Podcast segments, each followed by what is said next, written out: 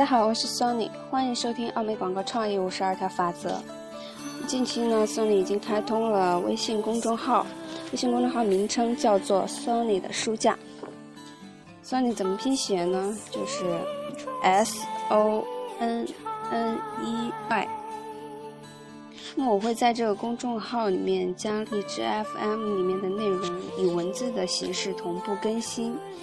如果大家有想要看文字内容的，就可以关注这个公众号。那今天我们就来学习金点子四十：长篇幅促进销售。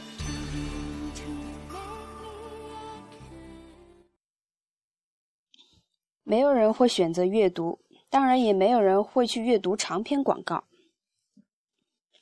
当然，这是不可信的。我仍然在读这本书，而你们也仍然会收听我的节目，这是为什么呢？原因在于，我认为我能从这本书中读到一些有价值的东西，你也可以从这本书里面所包含的信息中获益。那么，除了广告栏，其他的新闻媒介没有正当的理由容纳任何一则。占据整个广告空间的广告，除非你的公司创新小组不想再勤奋工作，或者他们想到了一个更绝妙的方法，那么就是广告仅用最多六个词就能发挥作用。如果你销售的是一种形象，就应该利用形象，仅一张图片就能起到一千个单词的作用，无需长篇广告了。我们也不主张经常推出长篇广告。我们在这里想说的是，从你公司的网站上截取一页广告下来，将之印刷。人们常上网搜索信息，因为他们想对某一产品或服务做更深层的了解。为什么呢？因为人们从广告中得不到他们想要的信息。既然如此，为何还要把销售分为两步呢？如果很有必要在广告中登出这些信息，那么就应该把这些信息放到广告里。但如果你想表现的完全是另外一种风格，那么广告越简短越好。有眼光的人会阅读长篇广告，尤其是那些热切期望购买市场上某一需要经过反复考虑的商品的人。这种商品呢，有可能是汽车、金融产品，或者是其他商业投资。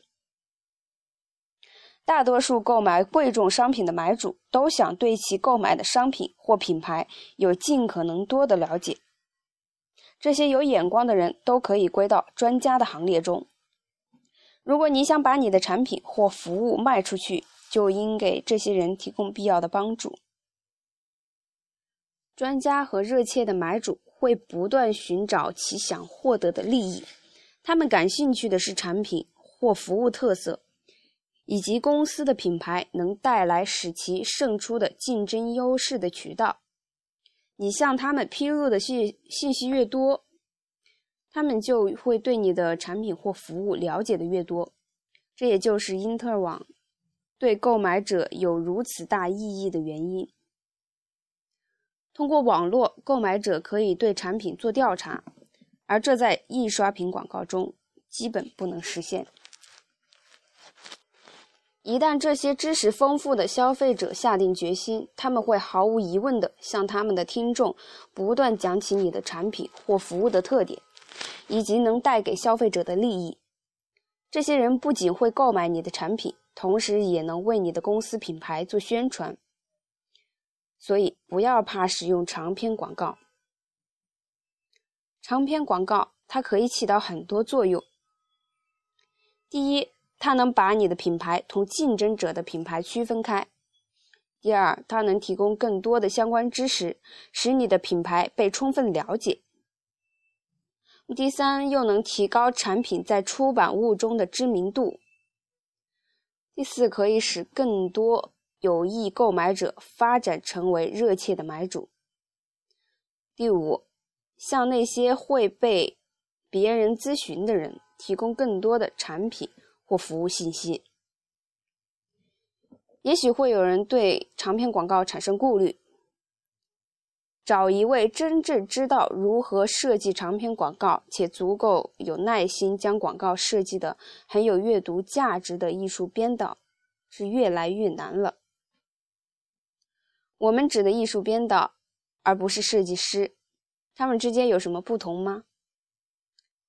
那么海报和广告的区别在哪里呢？设计师是制作海报的，海报以商业产品为特色，幅面光鲜亮丽，充满时代气息，符合当今潮流。二十世纪二十至三十年代的一些最伟大的海报作品，在当今仍价值连城。那么，艺术编导则是通过施展其艺术才能，指导人们通过阅读进行沟通的人。艺术编导和设计师各有所长，而我们需要的是能胜任设计师工作的艺术编导，随时都可能有任务。艺术编导知道信息的排列层次，可以保证读者的目光按照设定的顺序直奔每一个关键信息。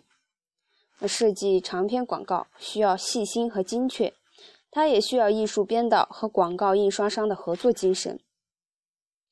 那么下面呢，就提出几个需要在上面花费时间的几点。第一个就是字体的选择，选择字体要能够便于确认，可以采用衬线字体。标题及副标题设计一定要具体直接。吸引读者阅读广告正文，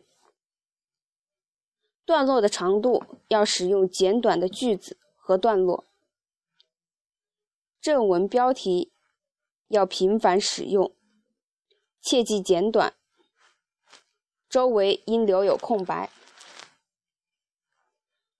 栏目宽度呢，空白越多越好，将栏目的大小控制在便于阅读的范围内。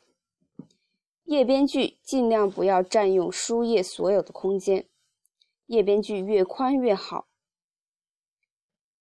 最后是便于阅读的印刷，广告正文的印刷最好不要用黑底白字。那么在广告在书写设计并通过后，将之放在一边一两天，然后重新审视，做最终审定和通过。你如果照做，你一定会满意的。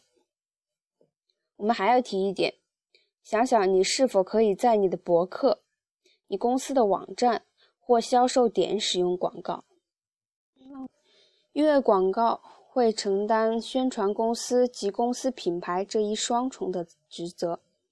这样做的话，既可以节约资金，又可以创收。好，今天我们学习到这里就结束了。下一节经典子四十一：何时叫卖与如何叫卖？期待大家的收听与关注。再见。